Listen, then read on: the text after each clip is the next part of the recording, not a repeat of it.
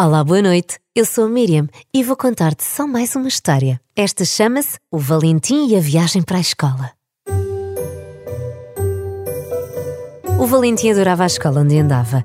Era a melhor escola do mundo, até porque ele não conhecia outra. Era lá que estavam os seus amigos. No quintal havia um grande escorrega, triciclos, trotinetes, bicicletas com e sem rodas. Às vezes, se não chovesse, lanchavam no quintal.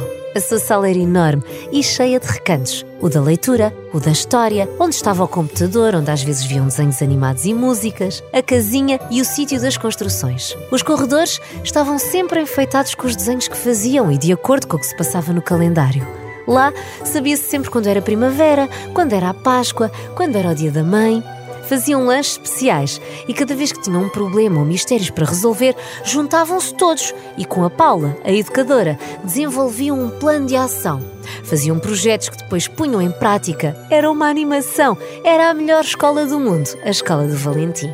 Só havia um problema a escola era tão longe de casa. Para não chegarem atrasados, tinham sempre de sair quando no relógio aparecia um 9 e dois zeros. E bastava saírem dois minutos mais tarde que lá ia o pai a correr contra o tempo. Os dentes já estão lavados? Têm os casacos? Já se calçaram? E a fruta? Perguntava ele ao Valentim e à Vitória, a sua irmã mais nova. A fruta era super importante. Era a primeira coisa que faziam quando chegavam à escola: comer a fruta que levavam. Às vezes, algum amigo levava frutas diferentes e partilhavam entre todos. Um dia o Vicente levou uma pitaia e tudo. O pai sentava os dois nas cadeiras no carro, confirmava se tinha tudo e arrancava, na esperança que nenhuma retroescavadora ou caminhão carregado e lento se metessem à sua frente. E era aqui que o suplício começava. Demora tanto tempo a chegar à escola, dizia o Valentim. E às vezes a Vitória até choramingava, mas o pai lá punha o rádio a tocar e juntos ouviam as músicas, mas não bastava. Papá, estamos muito longe da escola. Então, Valentim, sabes que sim. E o pai começou a pensar numa forma de tornar aquela viagem mais fácil. Às vezes jogavam aos carros arco-íris, como tinham aprendido com a Bluey. Outras conversavam, mas nunca mais chegavam à escola.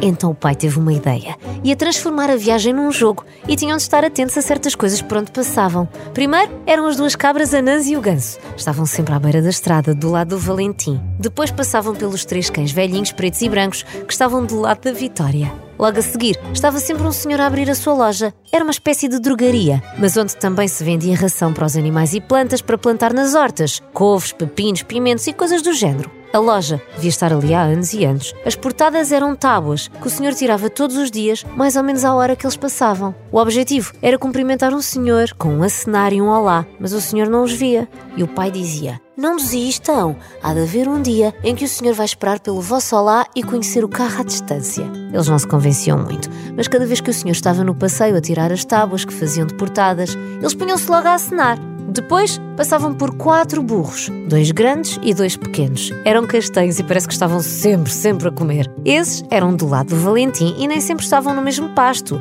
Ele tinha de estar mesmo com muita atenção. Passavam por um castelo que ficava em cima de uma serra, tão bonito. O Valentim adorava ir lá ao fim de semana com os pais e sabia que era primavera, quando as árvores à volta ficavam cor-de-rosa e o que ele gostava da primavera. Depois de umas rotundas e um bocadinho de trânsito, passavam por mais um cavalo ou égua ou pônei. Era um mistério, mas neste mesmo sítio só lá estavam de cada vez. E às vezes não estava nenhum.